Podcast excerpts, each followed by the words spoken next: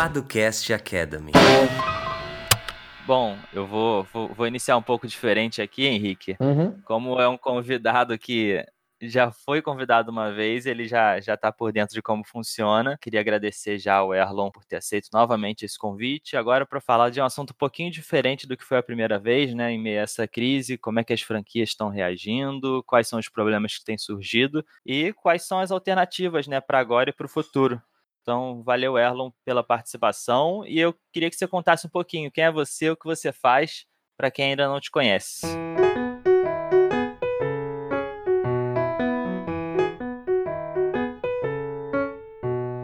Antes de me apresentar, assim, é, vai passar, né? A gente sabe que, que, que, toda crise ela, ela passa, então às vezes tem momentos que parece que as coisas vão ficar constantes assim, mas a gente tem que já estar tá com essa cabeça, com esse ânimo que, que passa. É, eu trabalho com franquias, né? Essencialmente formatação de franquias, então transformar empresas que são bons negócios em redes de franquias e também em ajudando redes que já são franqueadoras e precisam melhorar e precisam continuar crescendo, né? E a gente ajuda com consultoria nesse sentido. Maravilha. O Erlon já é de casa, né? É, a gente tem um podcast gravado, a gente tem um webinar também, então fica aqui o convite, né? Para quem quiser conhecer mais a fundo quem é o Erlon, mais do que ele faz, temos o episódio Padocast 11, Está disponível aí no nosso feed de podcast. Então, fica aí o convite para quem ainda não, não conhece mais a fundo quem é o Erlon. E é legal, eu me, eu me sinto em casa mesmo aí com vocês. Já participamos, né, de, do, do, do, seminário jurídico lá, lá em, em São Paulo. Então, acho que a nossa, nossas conversas vêm vem já de, de, longa data e vendo esse trabalho assim sério que vocês fazem, sério e de uma forma é, acessível né, para empresas de menor porte, eu acho que é, é muito positivo aí para todo o mercado. Legal. Legal. Eu já queria fazer uma primeira pergunta assim para você, até para sua visão, né? É, você lida muito com franquia, né? O seu dia a dia é, é isso. E quando começou esse baque da quarentena, né? Porque eu acho que foi muito repentino. A gente, me parece que o coronavírus, ele foi um problema que a gente via lá de longe, né? Eu vi uma, tem uma cena do Monty Python que é justamente assim, é, é um guerreiro que tá vindo lá de longe e o pessoal que tá, tá defendendo o castelo, ele só tá olhando e falando assim, tá tão longe, tá tão longe. E aí corta a cena, o cara já tá é, atacando o castelo, a gente nem percebeu o que aconteceu, sabe? Tenho a impressão de que o coronavírus foi assim essa analogia faz todo sentido porque a gente via lá, ah, a China tá passando por um pro problemão, né? Poxa, caramba, a Itália também. E de repente no Brasil e de um mês pro outro, hoje faz um mês, hoje no dia da gravação, faz um mês da primeira morte no Brasil e a gente já tem mais de 1.500, 1.600, não sei o número exato agora. Tudo escalou muito rápido. Como é que foi sua percepção com relação às franquias? Elas viram o problema chegando, elas se prepararam ou não? É, e como é que elas foram atingidas assim? eu imagino que o baque tenha sido muito grande, né? E, claro, depende muito das atividades, enfim, tem franquia que é de shopping, tem franquia de alimentação, então tudo isso varia muito. Mas como é que foi sua percepção assim mais ampla sobre isso? A minha percepção é mesmo que é sua, né? Apesar de a gente saber, de todo mundo saber que estava acontecendo, parecia uma sensação que ia demorar muito para chegar aqui, ou talvez nem chegasse. Então, todo mundo foi pego mais ou menos aí de surpresa, né? E a forma de reagir é é, é difícil justamente pela questão do, do baque ali do momento. É, eu vejo muito, muito crítica essa situação de negócio para negócio, né? Então, não dá para dar uma. Não tem uma receita para todo segmento, para todo tipo de negócio, porque a, a, forma de afetar, a forma de ser impactado é muito diferente. Tem segmentos aí, né? A gente tem, existem franquias de, de mercados também que estão bem, que estão continuam funcionando, né? O pessoal de logística está trabalhando bem. Por outro lado, como você falou, varejo, quem está só em loja de shopping acabou tendo que parar praticamente 100%, dependendo da, da região aí do estado. Então, isso afeta de maneira muito, muito grande. As franqueadoras que já estavam mais é, estruturadas, mais sólidas, pelo tempo mesmo de existência, pelo tamanho da rede, conseguiram né, e conseguem é, ajudar de uma forma mais intensa. Isso aí a, a gente acaba reforçando né, a, a nossa defesa assim do franchising, porque se você está sozinho, né, você tem um negócio pequeno e você está sozinho nesse, nesse momento é muito difícil a negociação, a sobrevivência. E quando você faz parte de uma rede, você acaba tendo algumas vantagens, é, justamente pelo, pelo poder da, da rede, poder da força da marca, é, a, a forma de unir esforços né, de várias empresas, de vários empresários que têm o mesmo produto, o mesmo segmento, o mesmo negócio, a mesma marca, é, acaba ajudando bastante. Eu vejo muitas franquias, a gente tem conversado, tem, tem diminuindo, diminuído o valor cobrança de royalties, tem, tem até isentado em alguns casos quando, quando é possível, quando é necessário. Ah, o fundo de marketing também tem diminuído. Aí tem que ser muito, fica já uma dica, né? Assim, uma uma uma atitude que deve ser bem pensada, porque o fundo de marketing não é um dinheiro para a franqueadora, para gerar receita, lucro para ela, é sim para reinvestir em marketing, né? Então, talvez nesse momento de crise, a gente cortar né, o marketing, que isso vai acontecer em função do, do, do fundo de publicidade não estar tá tendo mais receita, pode ser uma atitude perigosa também, porque a gente tem que pensar, eu coloco bastante isso, né? A dica é, é pensar no pós-crise aqui, né? No, claro que tem que resolver as situações emergenciais de hoje, mas quando passar isso, como que eu estarei, né? Será que a minha, qual que vai ser a minha posição nesse mercado depois que passar a crise. Hum, tá certo, uma aula aí. E Aaron, você acha que essas medidas que as franqueadoras têm tomado são suficientes? Eu vi um exemplo né, do Flávio Augusto falando também dessa questão do, dos royalties e tudo mais. Você acha que é suficiente? E existe alguma outra alternativa que a franqueadora possa ajudar os franqueados de algum modo? Eu vejo essa é a, seria o básico ali, né? É, o feijão com arroz. É, é, isentar ou diminuir, descontar royalties. Mas uhum. é, outra questão é a franqueadora, com a força que tem, ajudar nas negociações, porque hoje todo mundo precisa negociar com fornecedores, precisa negociar com proprietários de imóveis, né? Então, é, dúvidas jurídicas, inclusive, né? Então, a franqueadora, às vezes, ela tem é, condições de ajudar nessas negociações. É, um, um, exemplo, claro, que é o é muito grande, mas serve didaticamente, né? É, saiu na, algumas matérias falando assim que o McDonald's é, comunicou os seus os proprietários dos imóveis em que eles estão locados que eles vão pagar só o aluguel proporcional, né? Então, eles tomaram a decisão e comunicaram apenas, né? Ó, a gente não vai mais pagar do jeito que vocês queriam. Uh, então, essas são coisas que são possíveis justamente por ser uma marca forte, por ser uma rede. Então, talvez outras franqueadoras elas não tenham esse poder também de apenas comunicar, mas conseguem negociar, né? Porque fala, olha, se você não, não flexibilizar agora, a gente tem outras unidades, a gente tem né, outros negócios, é, a gente vai sair, vai buscar outros fornecedores, vai buscar outros imóveis, enfim, né? Uh, assim, a força de que uma empresa sozinha falar para o fornecedor, ah, não vou comprar mais de você, às vezes tem um impacto pequeno. Se uma rede falar, ó, oh, não vou mais comprar de você, se você não me ajudar nesse momento, que é é uma ajuda necessária, né? Então, quando a franqueadora participa dessas negociações, é uma forma de ajudar.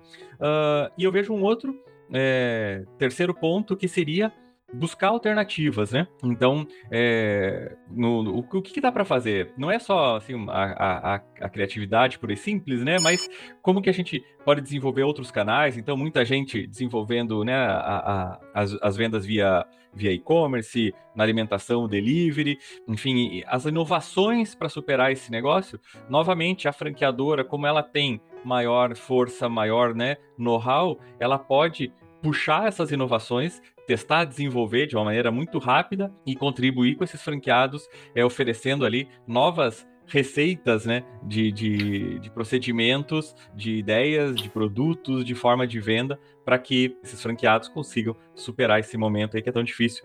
E a gente vê que é, tem, tem muitas franquias trabalhando nesse sentido, né? Desenvolvendo canais alternativos e disponibilizando para sua rede. É, eu acho legal que você falou que a gente gravou até um, um, episódio do nosso podcast só falando sobre renegociação de contratos, né? Dando algumas dicas, falando alguns pontos importantes.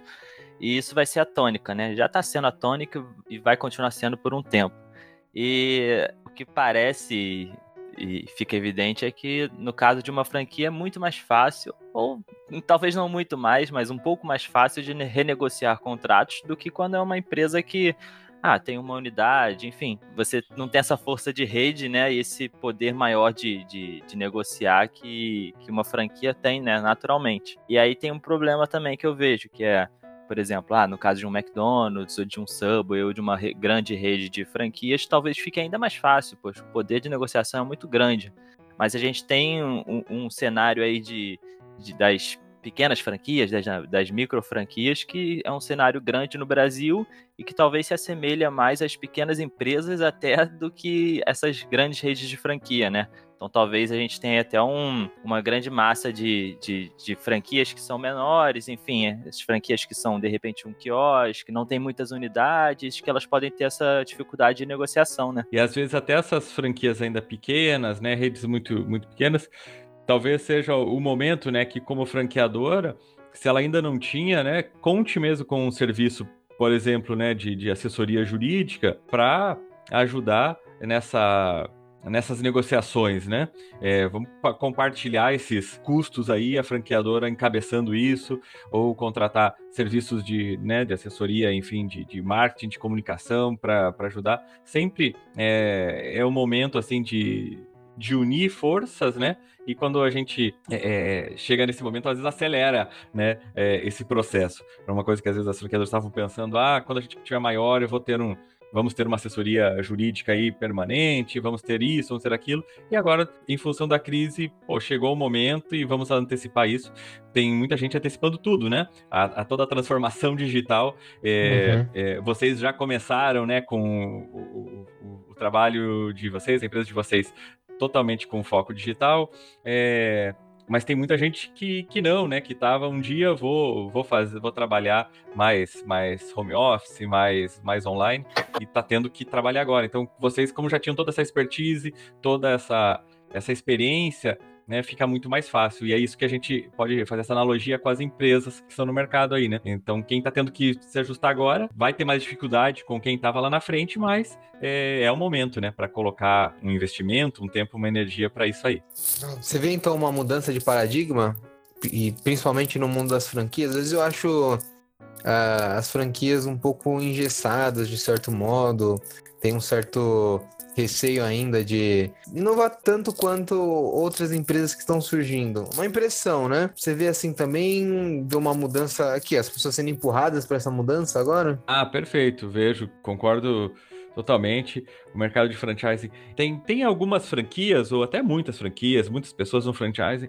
já antes desse momento de, de, de pandemia, é, trabalhando e falando, né? Nós levantando algumas bandeiras dessa, dessa modernização, né, dessa atuação dinâmica mais conectada, né, com essas novas formas de trabalho. Mas tradicionalmente as franquias maiores, principalmente, elas são empresas mais antigas, né, que vêm com um modelo mais pesado e aquela, aquela questão do navio, né? É difícil mudar o rumo do navio grande, que são o caso dessas grandes redes. Então, elas a gente percebe essa demora né, de, de, de mudança é, de, de, forma de atuar e de forma de ver o próprio mercado. E isso aí está acelerando.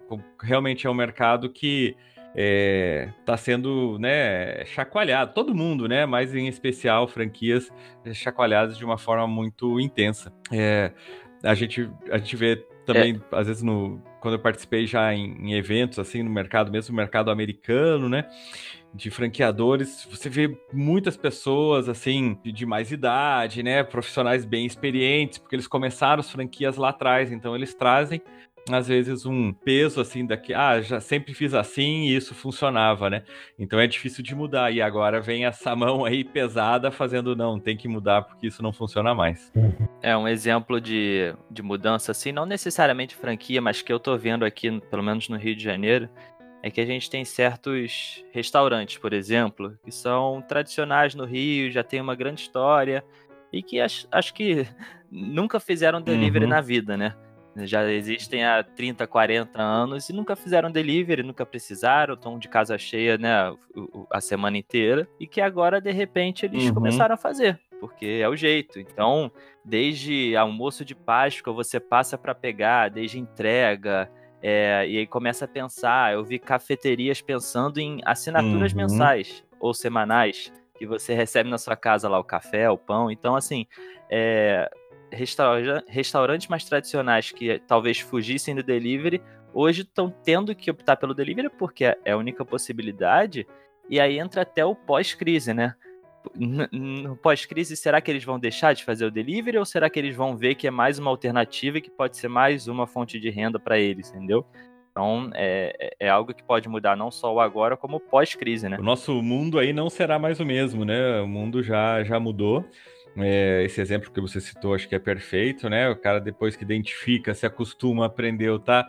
Esse pessoal aí deve estar tá sofrendo bastante, né? Pela essa mudança repentina. Então, quando a gente vê o processo Sim. ali, a forma de atender, a embalagem, a forma de cobrar, a programação, muda tudo e isso é difícil. Então, é, agora que na, na, a duras penas aí tá aprendendo, depois quando passar essa crise, por que não continuar, né? É um, é um outro canal que foi estabelecido, uma outra forma de, de renda, como uh, o trabalho home office, né? A gente pensa assim, às vezes escritórios, empresas que têm grandes áreas, várias salas alugadas num prédio com todo mundo que vai ficar trabalhando lá o dia inteiro no computador ou no telefone. E agora teve que ir para casa e foram criadas maneiras de monitorar, de acompanhar a produtividade, desempenho. E realmente, quando passar isso, pô, por que agora esse pessoal vai voltar a ter que ir todo dia lá para o escritório, não continuar do jeito que estava? Então, é, muitas mudanças eu acho que vão vão ficar para depois, vão ser dadas continuidade. Tem algumas coisas que são específicas do momento, né? Que são bem pontuais, que, que que são necessárias agora que a gente não vê a hora de não, não precisar mais ser assim. Mas tem muitas mudanças que aceleraram aí a, o, o avanço do, dos negócios, né, na marra. É. Quem era meio reticente em, por exemplo, fazer um trabalho remoto, teve que botar o pessoal para trabalhar em casa. Aí de repente vai pensar assim, pô, mas não mudou muita coisa não. Por que, que eu tô pagando aquela sala ali, né? Que, que é um aluguel caro, todo mundo demora uma hora para ir, uma hora para voltar, tem passagem, né? Tem tudo isso e a pessoa em casa rendeu a mesma coisa, interessante, no mínimo, né? Vai pensar isso e se não, se não for um, claro, a gente teve aqui um uma massa muito grande de pessoas de repente trabalhando em casa e nem todo mundo vai trabalhar em casa quando isso terminar, mas por que não uma parte? Por que não dois dias durante uhum. a semana, né? E assim vai. Então, muitas mudanças podem acontecer. E, e pensando até no pós-crise, eu fico é, sempre lembrando do que eu ouvi do, do Atila, né, o biólogo no, no Roda Viva, a entrevista dele ficou bem famosa, enfim, e ele falou sobre mudanças pós-crise, mudanças de hábito, né, que a gente vai ter. Então, não só a questão de álcool em gel, de prestar mais atenção com isso, não, mas será que passada a crise, quando tudo for liberado, as pessoas puderem voltar a andar na rua normalmente, isso pode demorar bastante tempo. Será que a gente vai se sentir confortável em, ir ao cinema e ficar lado a lado com alguém? Será que a gente vai querer ir num restaurante que está cheio? Então, tudo isso ainda pode influenciar ainda no pós-crise, né? A gente não sabe se o nível de consumo vai voltar exatamente para o que estava há um mês atrás. Né? Pode ser que isso seja afetado a longo prazo e que as pessoas já não tenham mais esse hábito ou tenho essa ideia de que, ah, de repente ao invés de ir no restaurante, né, talvez eu não me sinta tão confortável, eu prefiro pedir o delivery mesmo. Ou se esse cinema estiver muito cheio, eu não vou me sentir à vontade para ir. A gente não sabe como é que vai se dar, como é que vai se dar isso, né, no futuro. Ah, perfeito.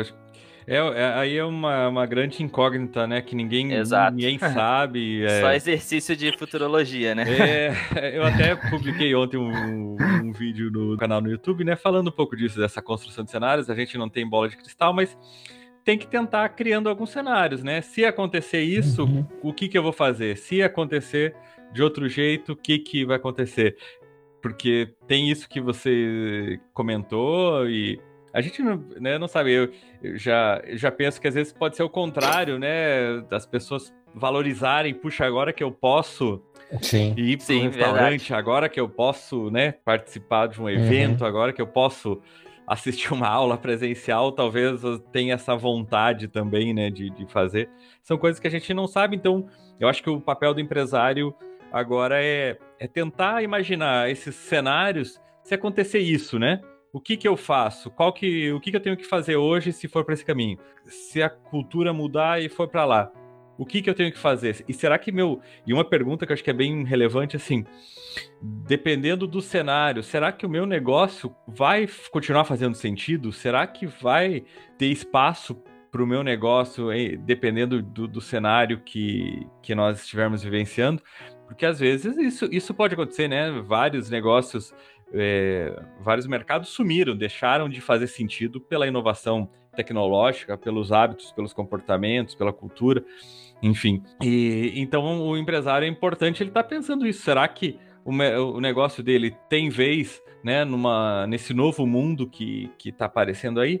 Se não tem, eu acho que não é um motivo de desespero, mas é motivo de pensar assim: puxa, o que, que eu posso aproveitar de tudo que eu já fiz nesse meu negócio, de toda a experiência que eu tenho, do relacionamento com os meus clientes, da, da estrutura, do, do aprendizado, dos processos, do, do, da minha rede de fornecedores, para reinventar talvez um negócio que seja muito diferente do que ele tinha, mas que utilize toda essa bagagem, essa história, esse know-how que ele tem para é, construir um novo negócio, não do zero, mas já partindo assim de, é, de um estágio bem mais avançado é, em vez de ficar ali amarrado, querendo né, insistir, insistir, insistir num negócio que talvez não faça mais sentido. Acho que vale a gente elencar algumas dicas, né, Erlon, para o pessoal que está passando por esses tempos tenebrosos e também falar como você pode ajudar as pessoas. Acho que isso é interessante. Você tem produzido aí bastante conteúdo Acho que acho que vai ser interessante pro pessoal. Bom, acho que se a gente for fazer uma, uma listinha aí rápida, né? A, a primeira é a questão emergencial do momento ainda, né? A gente não sabe quanto tempo vai durar, então eu acho que, que entra muita expertise de vocês de o, o, o que negociar, como negociar, né? Tanto com fornecedores, com, com funcionários, vendo o que, que é possível em função da legislação. É uma questão que o empresário não deve fazer sozinho, né? Deve consultar né, os profissionais é, do mercado que tem essa, essa expertise, que estão acompanhando para tomar as medidas certas, porque o, o, o, importante agora é se manter vivo, né? No sentido não de, de, de da, da, da, doença ali, de, de morrer, mas se, mas se manter vivo, que o negócio se mantenha vivo, que ele tenha caixa para superar isso aí. E para ter caixa tem que cortar ao máximo o, os seus custos e a negociação com todos os, os players ali que, que, que, estão relacionados a esse negócio seria a primeira dica. Então, negociar e acertar a casa para ele ter um, um custo mínimo necessário para aguentar o máximo de tempo possível. Uh, a segunda dica é, eu vejo a construção do, do, do, do, cenário, tentar fazer um pouquinho esse exercício de futurologia aí, né? Ninguém tem, tem bola de cristal, mas tentar ver o que, que pode acontecer, as situações que, que, que podem acontecer aí num futuro de, de curto prazo, de médio e até de longo prazo, e ver como que o negócio dele vai poder se comportar na, nesse novo cenário. E traçar planos de ação em função desse posicionamento, que aí se você de repente vê não, o teu negócio tem tudo a ver para continuar, talvez até crescer durante a crise, e então o que, que eu vou fazer? As minhas ações vão ser totalmente diferentes daquele que está pensando, puxa, depois dessa crise aí talvez meu negócio é, vai diminuir muita demanda, já não vai ter mais sentido, ele vai ter que tomar atitudes, é, fazer um plano de ação totalmente diferente. Então essa seria a, a terceira dica, né? Então resolveu agora para ter caixa, tentar identificar os possíveis cenários e fazer planejamentos, planos de ação para que ele chegue bem nesses cenários futuros aí. Eu acho que seriam assim uma listinha rápida, né, do que fazer agora.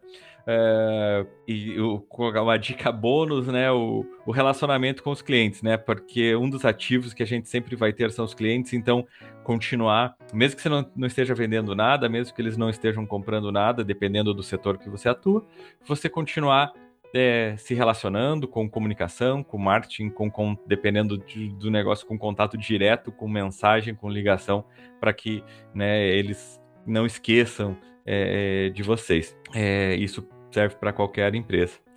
E a gente é, pode ajudar aí, né, com serviço de consultoria. A gente já estava fazendo muita consultoria online antes da, antes da, da crise, né, é, para atender, porque muita gente me procura, né, às vezes de vários estados do, do país aí, por causa da, da internet, do, do canal, do blog.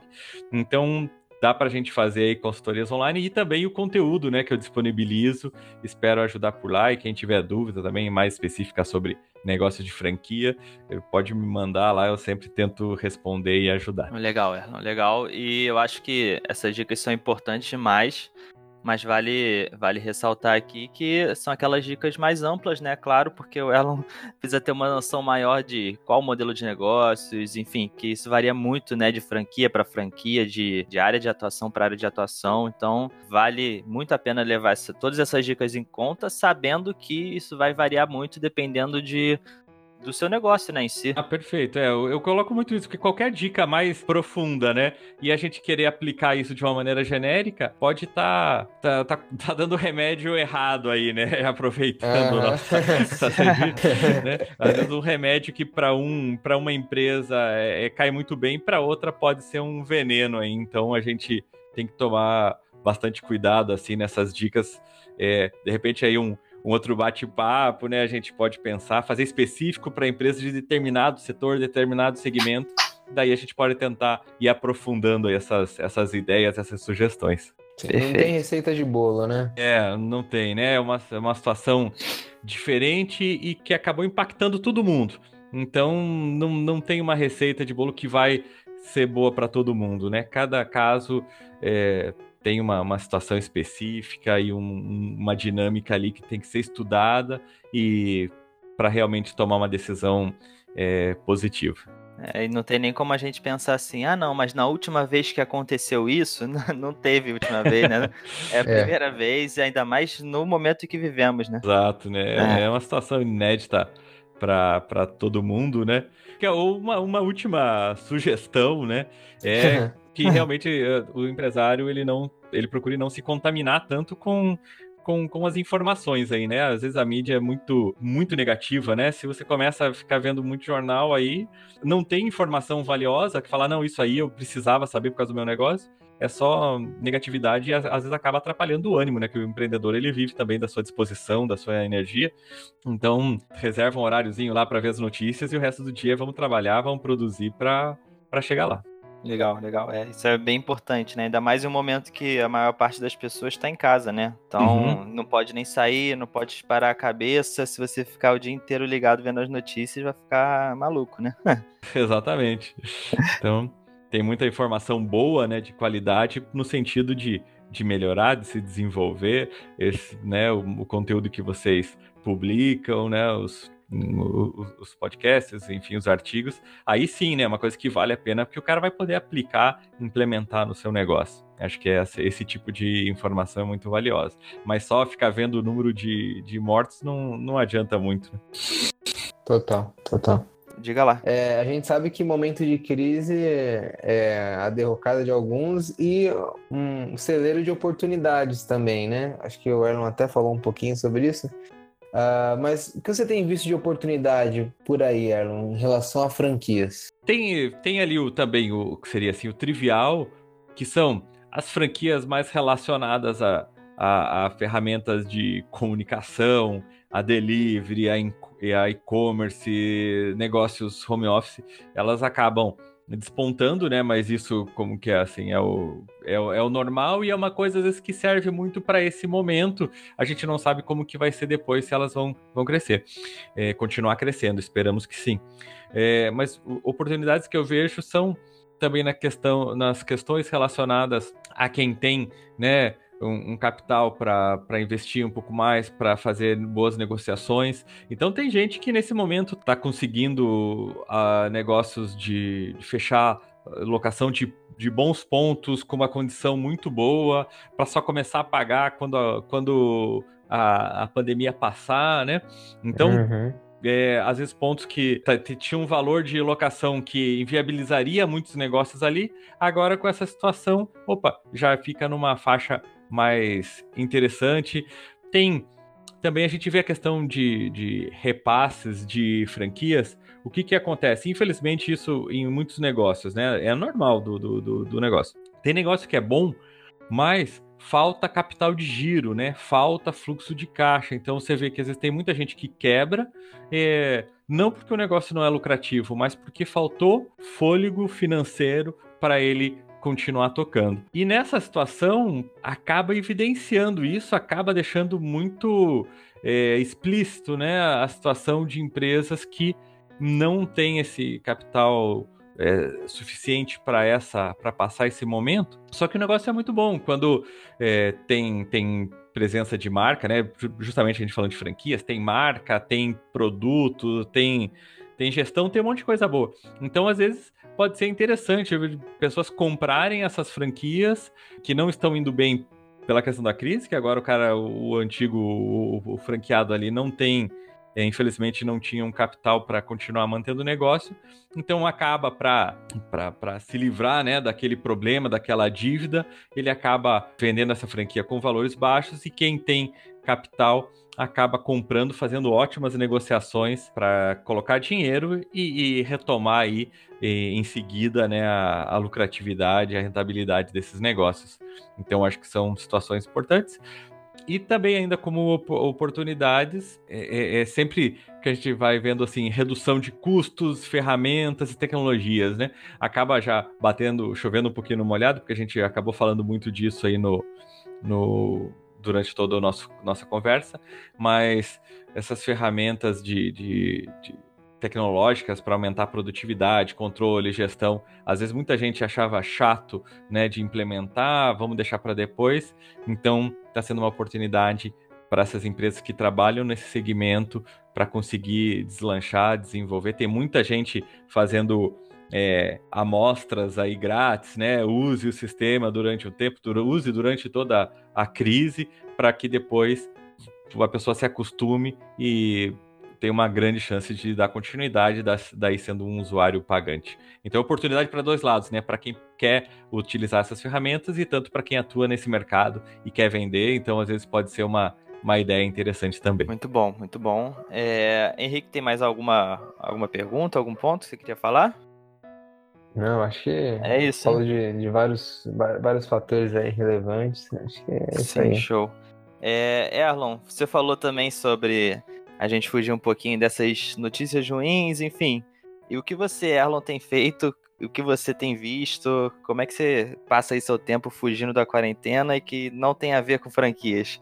Você tem algum filme para recomendar? Alguma série? Opa, essa pergunta é boa, hein? Foi, mas foi, foi inesperado.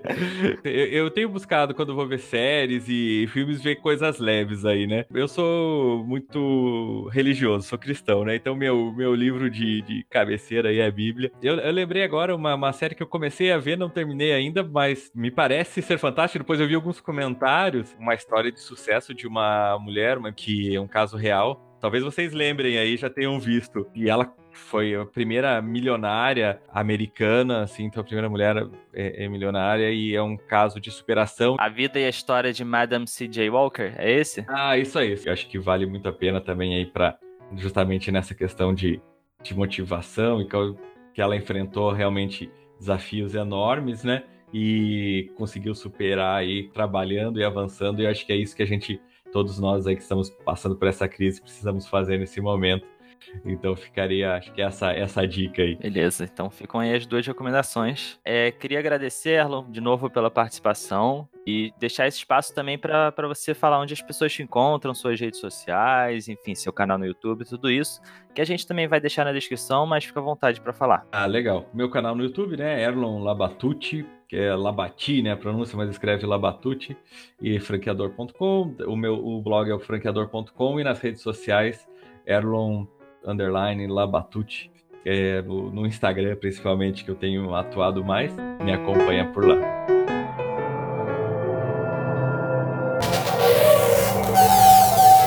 Edição Guilherme Gadini.